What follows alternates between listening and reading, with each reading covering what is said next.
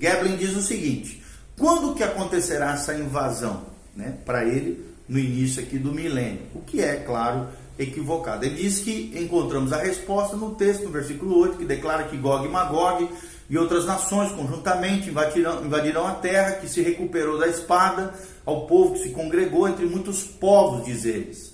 Vem sobre os montes de Israel, no versículo 11, o propósito maléfico aqui do invasor ocorre na hora em que o Senhor tiver tornado o seu povo de volta e restabelecido o seu relacionamento com o restante de Israel. Diz Geblen que a invasão acontecerá algum tempo depois que o império da bestas fosse destruído e de, e de que o falso profeta, o anticristo, fossem julgados.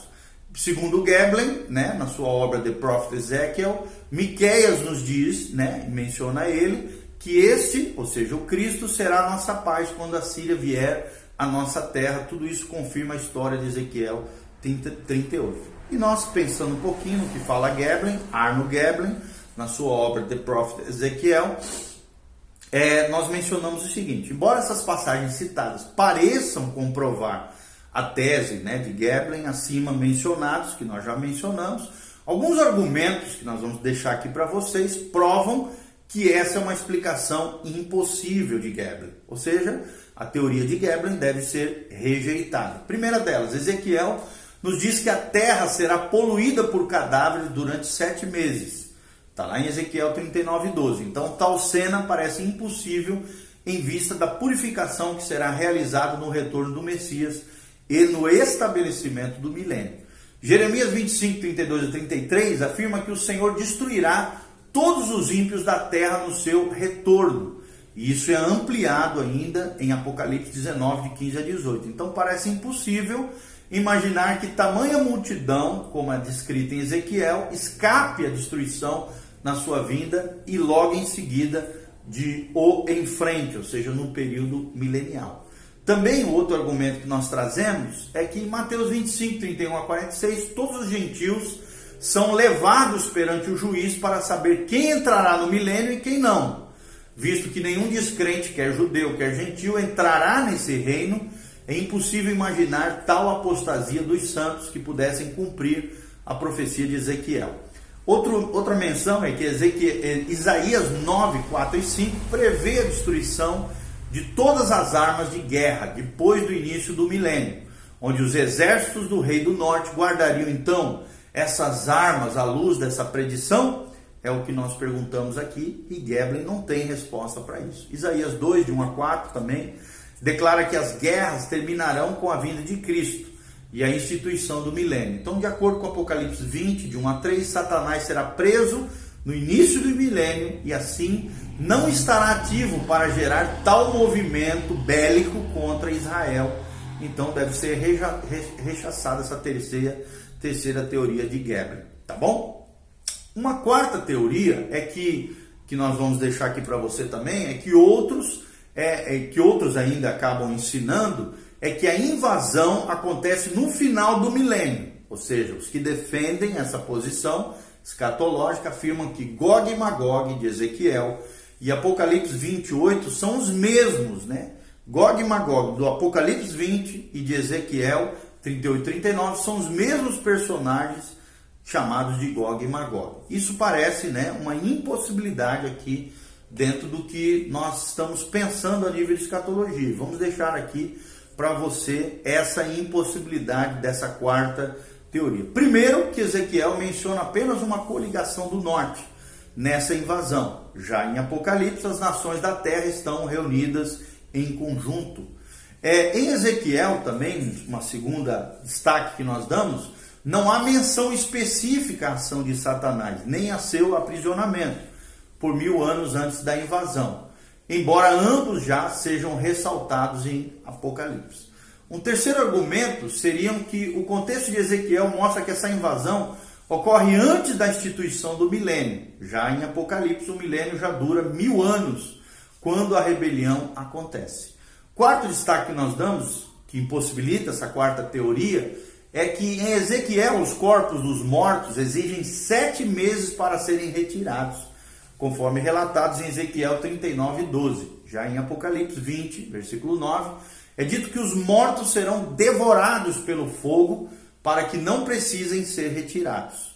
Um quinto destaque que nós damos aqui contra essa quarta teoria seria que Ezequiel, em Ezequiel, a invasão é seguida pelo milênio, conforme nós vemos no capítulo 40 a 48 de Ezequiel.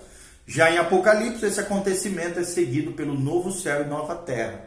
Então, certamente a nova terra não pode ser concebível de maneira concebível aqui, seria é, corrompida né, por cadáveres insepultos durante esses sete meses no milênio.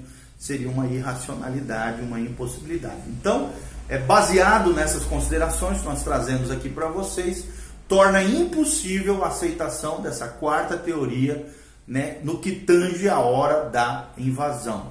Tá bom? Então, finalmente, acredita-se, uma quinta teoria aqui que nós vamos trazer para vocês, seria a que a invasão acontecerá no meio da 70 semana e parece haver aqui várias indicações de que essa é a invasão da Palestina pelo rei do norte no meio da semana profética que dispara o ataque satânico contra o povo com quem Deus está tratando. Quem é que está tratando? A nação de Israel, como nós já mencionamos em vídeos posteriores e também está relatado nas Escrituras em Apocalipse 12, de 14 a 17. O primeiro destaque que nós trazemos aqui para você é que é essa invasão dessa quinta teoria, que é aquela que nós cremos, tá bom? Ser a melhor, a mais, a mais plausível aqui. Essa invasão acontece no momento em que Israel habita sua própria terra, conforme Ezequiel 38:8. Então não há informação de que Israel poderá ocupar a sua terra até essa realização da aliança feita pelo príncipe que há de vir, o anticristo, de Daniel 9:27. É evidente que alguém, né, dada a sua autoridade como um líder do renascido Império Romano, governo gentílico mundial, busque solucionar a disputa árabe-israelense, dando a Israel o direito aqui de ocupar a sua terra em paz. Então essa invasão virá algum tempo depois da confirmação desse pacto dessa aliança entre o anticristo e o povo judeu.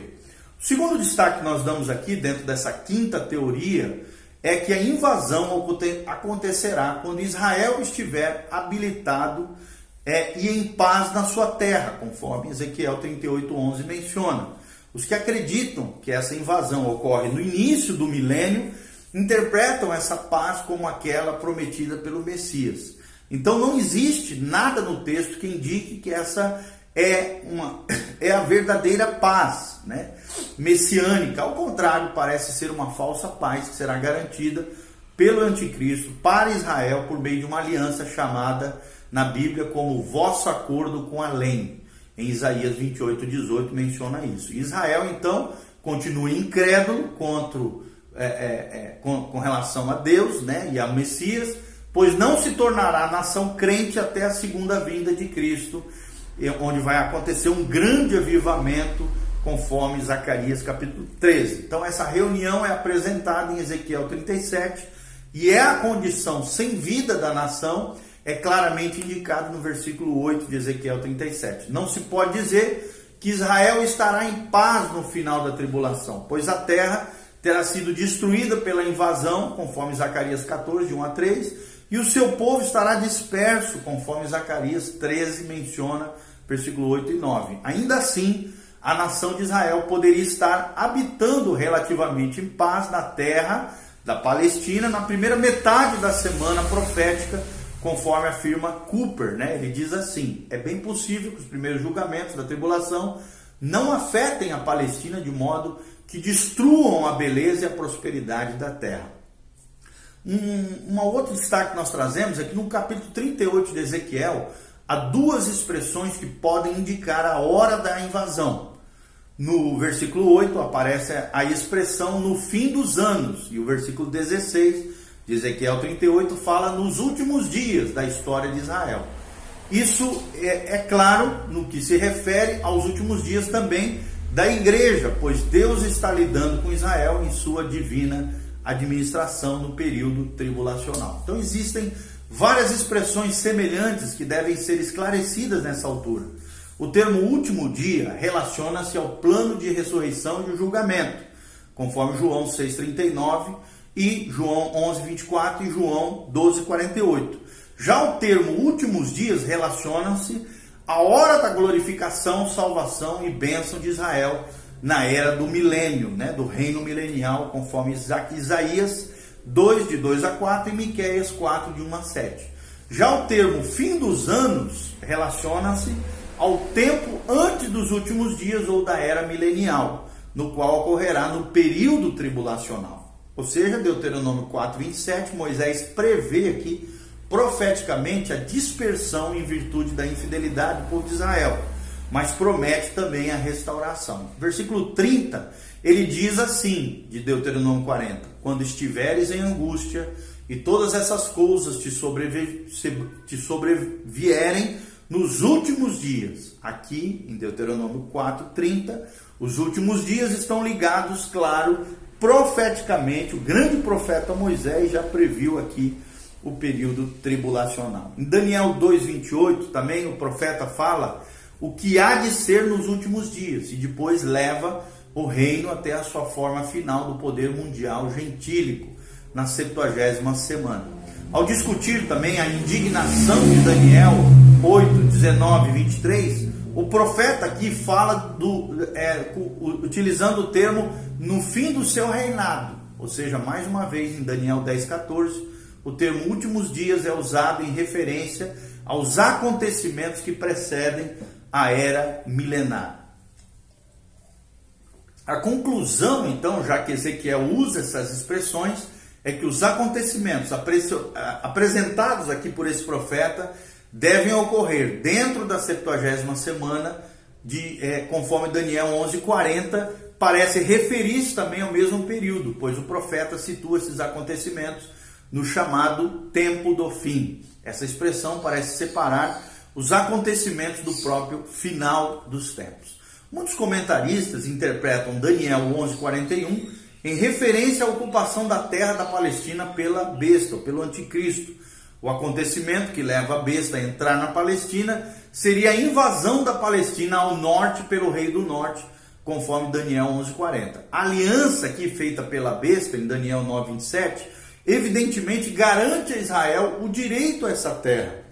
E é necessário algum acontecimento que provoque a abolição da aliança pelo anticristo, visto que essa aliança será quebrada no meio da semana profética, a 70 semana de Daniel, segundo Daniel 9:27.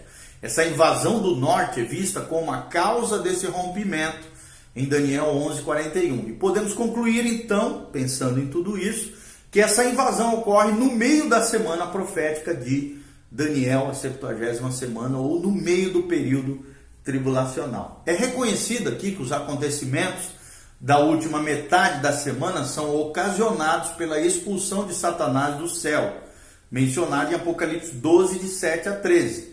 Evidentemente, a primeira ação de Satanás em oposição a Israel é motivar a sua invasão pelo rei do norte, a Rússia e as confederações do norte.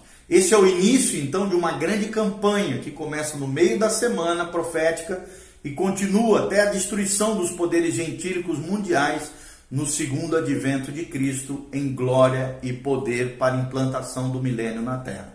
A palavra traduzida por batalha em Apocalipse 16, 14, de acordo com Tyre, é melhor traduzida por campanha, por isso implica na mobilização dos exércitos em contraste a uma batalha isolada.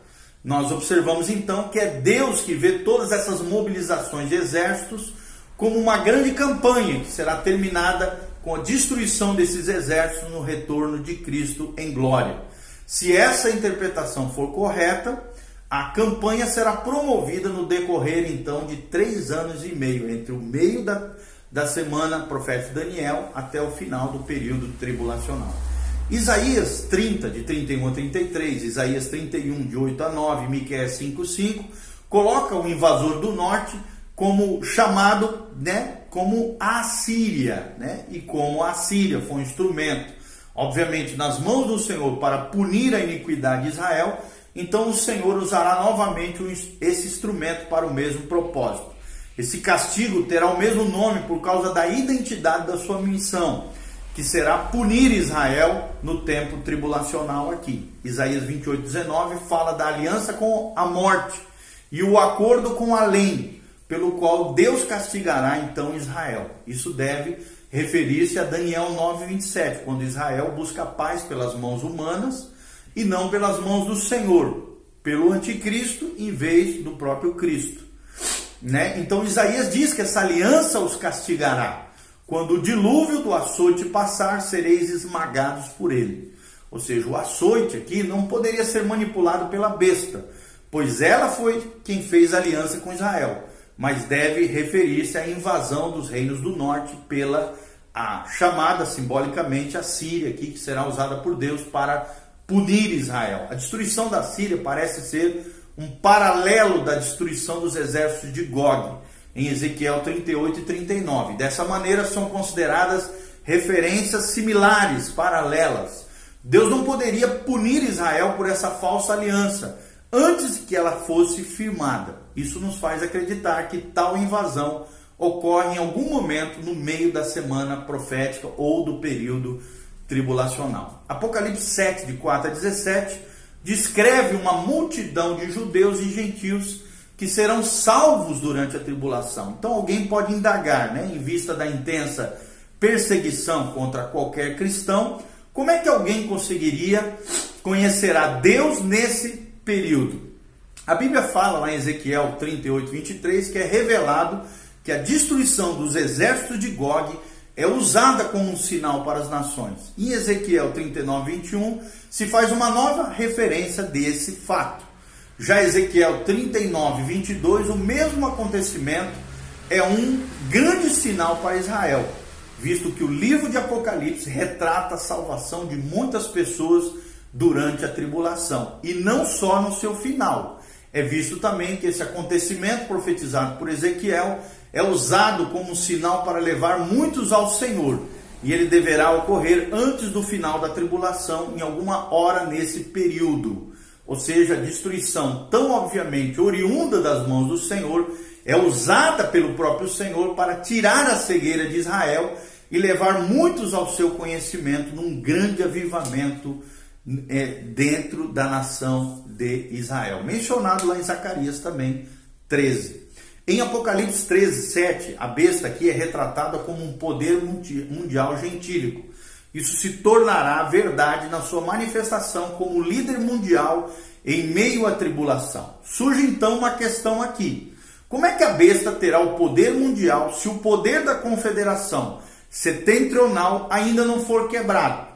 E a resposta é que o fato de que a besta terá autoridade sobre a terra no meio da semana apoia a tese de que o rei do norte terá já sido destruído. Tal destruição trará caos as condições mundiais, ao mundo todo, o qual unirá então as nações do mundo todo, conforme se vê no Salmo 2. Quando será formado então um governo liderado pela besta aqui, o anticristo, visto que não poderia haver unidade entre as nações enquanto esse rei do norte, da confederação do norte, da Rússia, encabeçada pela Rússia, estivesse ativo, e essa unidade deve então ser buscada depois da destruição da confederação do norte. Apocalipse 19, 20 diz que o Senhor também lidará especificamente com a besta e com o falso profeta na sua segunda vinda. Por todo o Antigo e o Novo Testamento surgem três personagens que desempenharão papéis importantes no drama do tempo dos gentios. Primeiro a besta, segundo o falso profeta e terceiro o rei do norte, ou também chamado, como nós já mencionamos, da Síria. Né? Deus precisa então lidar com cada um deles antes que possa manifestar a sua autoridade mundial no milênio. Conforme demonstrado aqui, né, é impossível que o terceiro é, continue depois do, do iniciado reino milenial.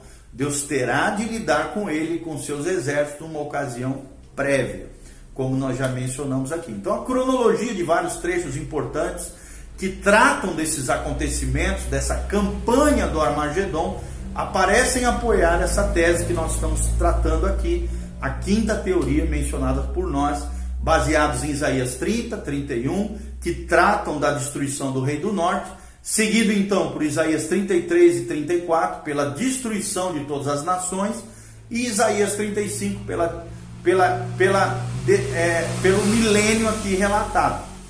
No livro de Joel, encontramos a mesma cronologia. Joel 2 trata da invasão do exércitos do norte setentrional, né? Versículo 20. Depois, a destruição das nações em Joel capítulo 3 é mencionada. E a, a instituição do milênio é mencionada em Joel 3, 17 a 21. Então parece ter essa cronologia relatada aqui nesses trechos que nós estamos mencionando. Então, em ambos os trechos, a cronologia é a mesma.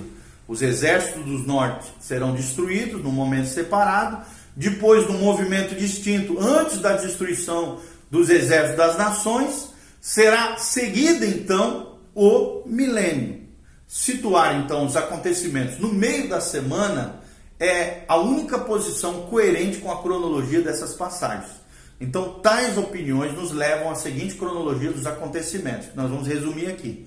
Primeiro, Israel faz uma falsa aliança entre a besta, que é o anticristo, para ocupar a sua terra com uma falsa segurança. Daniel 9, 27 menciona isso. Segundo lugar, desejoso de obter despojos, atacando como presa fácil Israel e motivado por Satanás, o rei do norte, a confederação do norte, invade a Palestina conforme Ezequiel 38, 11, Joel 2, Isaías 10, Isaías 30 e Isaías 31.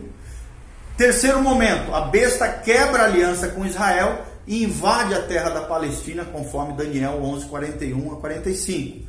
Quarto momento, o rei do norte é destruído nas montanhas de Israel, conforme mencionado em Ezequiel 39. Quinto momento, a Palestina é ocupada pelos exércitos da besta, conforme Daniel 11, 45. Um sexto momento seria que nessa ocasião ocorre a grande coligação mundial que forma um governo único liderado pela besta, conforme o Salmo 2 e Apocalipse 13, 7. É, o sétimo momento, os reis do leste são apresentados contra o exército da besta no Apocalipse 16, 12. Evidentemente, em consequência da dissolução do governo de Gog. E um oitavo momento seria quando as nações da terra estiverem reunidos em torno de Jerusalém. É, Zacarias 14 menciona isso. E no vale de Josafá, Joel 3:2, o Senhor retornará em glória e destruirá todos os poderes gentios do mundo, a fim de que ele, Jesus Cristo, possa reinar sobre todas as nações. Isso é apresentado em Zacarias 12, de 1 a 9, Zacarias 14, de 1 a 4, Isaías 33, Isaías 63, Isaías 66 e Jeremias 25 e Apocalipse, versículo 20, de 7 a 10, ok?